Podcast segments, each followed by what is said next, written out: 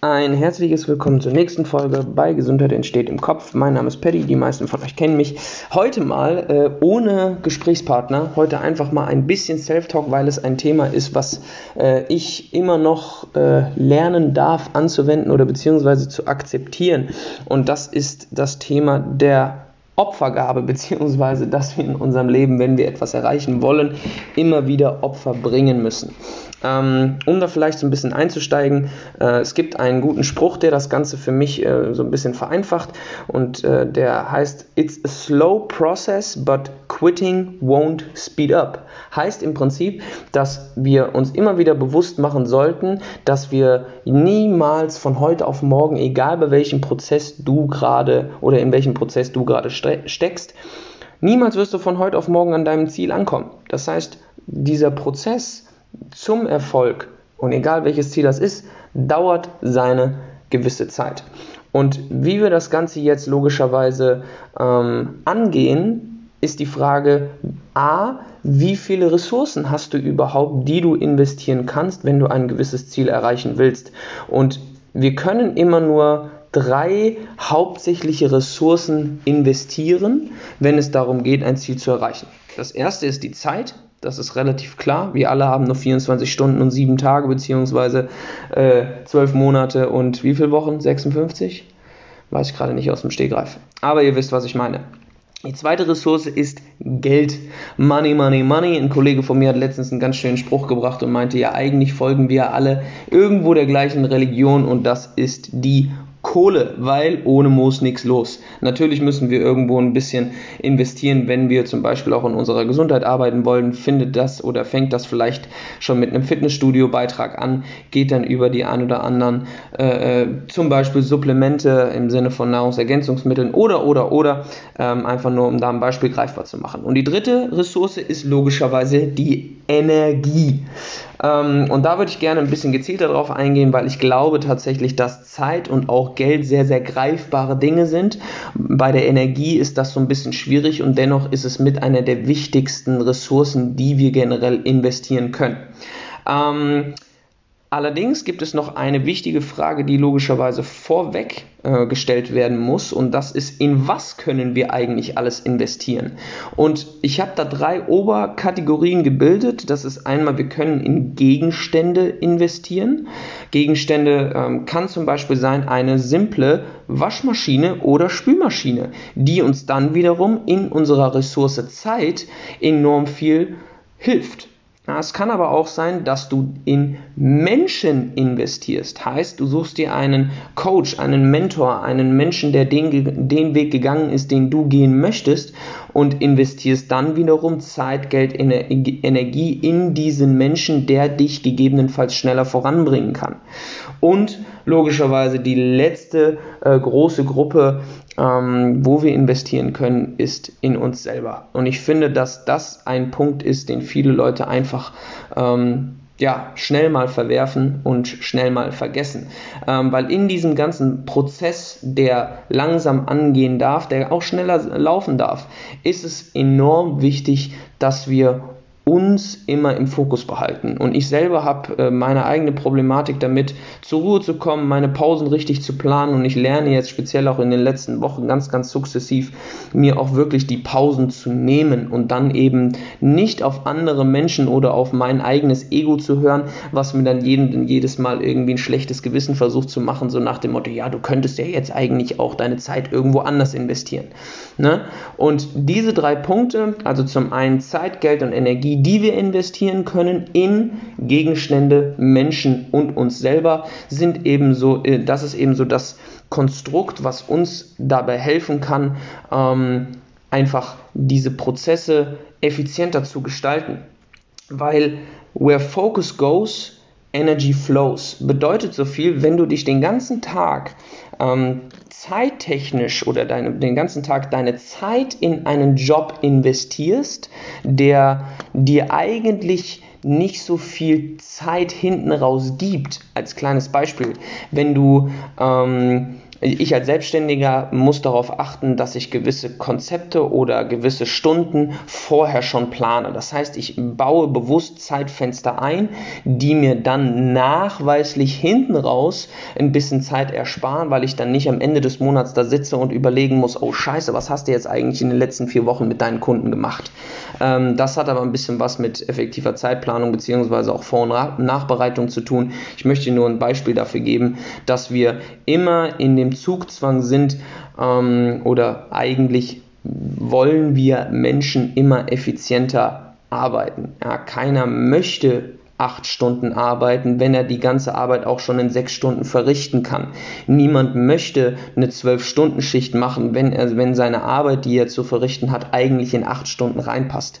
Ja, aber das ist so ein Riesenaspekt. Where focus goes, energy flows. Das heißt, wo liegt momentan dein Fokus? Da fließt meistens dann auch die meiste Aufmerksamkeit hin, die meiste Energie, die meiste Zuwendung und dementsprechend bleiben andere Dinge, andere Gegenstände, andere Menschen, vielleicht auch ein Tick weit du selber auf der Strecke. Warum das jetzt gar nicht schlimm ist und warum es sich oder warum es sich eigentlich lohnt, Opfer zu bringen, ist die Tatsache, dass du so oder so nur begrenzte Ressourcen hast. Das heißt, du kommst automatisch in die Pflicht, dir selber die Frage zu stellen, Mensch, wie kann ich denn meine Zeit, mein Geld und meine Energie so aufteilen, dass mir noch genügend Energie bleibt, um zum Beispiel nach der Arbeit dann doch noch Zeit mit Freunden zu verbringen, dann doch noch mal ins Fitnessstudio zu gehen, dann doch noch mal die Dinge zu erledigen, wo ich vorher eigentlich nicht so Bock drauf hatte. Wenn dir aber logischerweise über acht Stunden in einem Job, den du nicht magst, so viel Energie gezogen wird, dass du am Ende keine Energie mehr hast, um sie zum Beispiel einem besten Freund zu schenken, dem es gerade scheiße geht, dann ist das ein Problem und dann ist das eine Opfergabe, die du nicht kreieren möchtest. Langfristig gesehen bleibt dir nichts anderes übrig, als dir bewusst die Frage zu stellen, worauf möchte ich verzichten, um in anderen Bereichen mehr Zeit, mehr Energie und mehr Geld zu haben.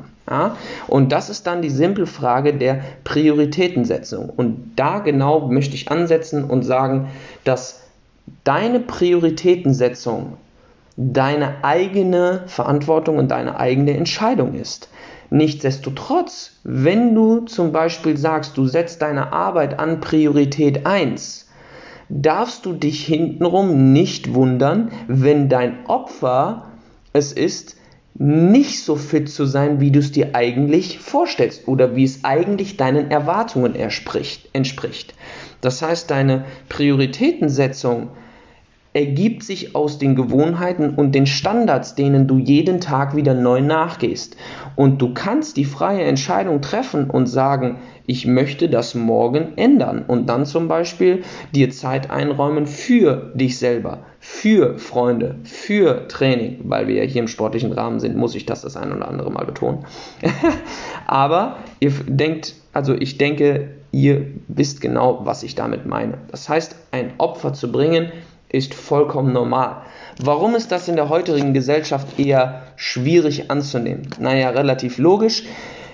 Unsere, unser Social Media Konsum, unser, unser generelles Konsumverhalten ähm, lässt sich zurückführen auf der Tatsache, dass wir Menschen es möglichst kurzweilig unangenehm haben wollen. Das heißt, wir streben immer wieder an, durch zum Beispiel einen Konsum, einen Kauf von irgendwas, unseren Gemütszustand immer wieder anzuheben. Warum ist das so fatal?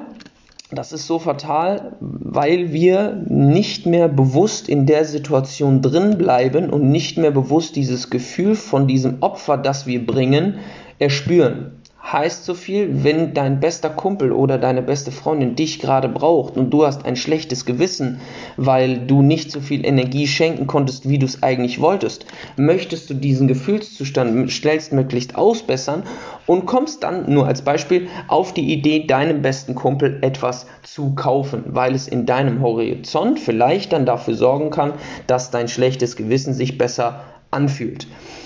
Meine, mein Ansatz ist aber allerdings zu sagen, bleib doch mal bewusst für einen gewissen Zeitraum in diesem Gefühl und schau mal, warum dieses Gefühl entstanden ist. Weil eine Emotion, die sich in dir weckt, ist immer ein Gedanke, der sich in eine Tat umwandelt. Das heißt, oder ein, eine Tat, die du eben nicht getan hast, die sich dann in ein Gefühl oder in einen Gedanken, in eine Emotion umwandelt. Heißt so viel wie, wir probieren immer wieder unseren Gemütszustand in eine gewisse Balance zu kriegen. Manchmal ist das gar nicht so gut, weil dadurch verlieren wir den Bezug zu unseren Emotionen und verlieren vor allem die, die eigentliche, äh, äh wie sage wie sag ich dazu, die eigentliche Gabe, die wir als Menschen bekommen haben, und das ist bewusst Entscheidungen zu treffen. Ja, bewusst zu sagen, hey, ich spüre das jetzt, dass zum Beispiel äh, ich nicht in den letzten drei Monaten so viel äh, trainieren konnte, mich nicht so um meine Gesundheit kü kümmern konnte und deswegen spüre ich jetzt, dass es mir schlechter geht.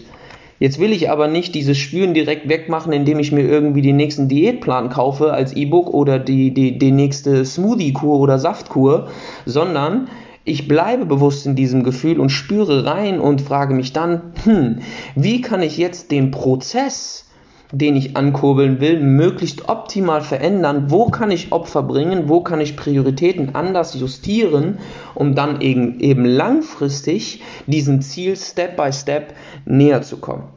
Ja, also wenn deine Energie schon zum Großteil aufgebraucht ist für Dinge, die, ähm, die du nicht leidenschaftlich betreibst und die dir dann hintenrum keine Energie mehr schenken, dann darfst du dich eben nicht wundern, wenn du ni dich nicht mehr aufraffen kannst, zum Sport zu gehen oder eben zu kochen oder oder oder.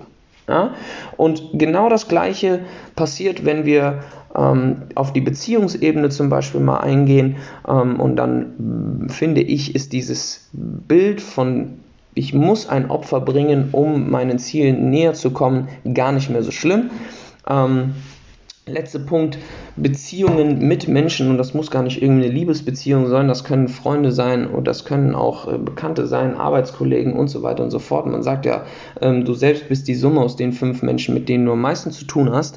Und jetzt kannst du dir selber die Frage stellen, die Menschen, mit denen du am meisten zu tun hast, sind das eher Menschen, die dich supporten, Menschen, die die Energie geben oder ihr euch gegenseitig immer pusht und du nach den Treffen das Gefühl hast, boah, wenn ich, keine Ahnung, beim, beim Jürgen war, da, da komme ich nach Hause und habe die Energie vor dem Herrn. Wenn ich aber bei der Katja war, da habe ich immer das Gefühl, irgendwie, ich bin noch äh, äh leerer von der Energie als so schon dann solltest du die Frage stellen, ob diese Freunde dich in deinem Ziel, in deinem Prozess wirklich unterstützen oder ob es eigentlich Menschen sind, die, ich nenne sie so schön, bewohnen. Das heißt, sie, ähm, wir haben jetzt gerade in Deutschland ziemlich heißes Wetter und dann gibt es die Menschen, die eben sagen, oh, Sonne ist zwar gut, aber so heiß braucht man das ja auch nicht. Ne?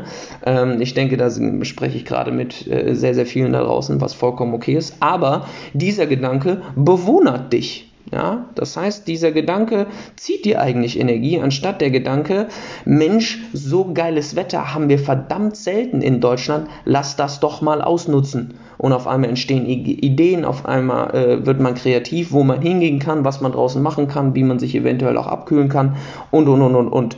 Auf Englisch gibt es den Spruch, surround yourself with, with, with, genau, with supporters, not complainers. Das heißt, äh, umgib dich mit Menschen, die dich unterstützen und nicht mit Menschen, die sich dauerhaft nur beschweren. Keine Angst, ich weiß und bin mir vollends bewusst darüber, dass es nicht 24-7 die Sonne aus dem Arsch scheint.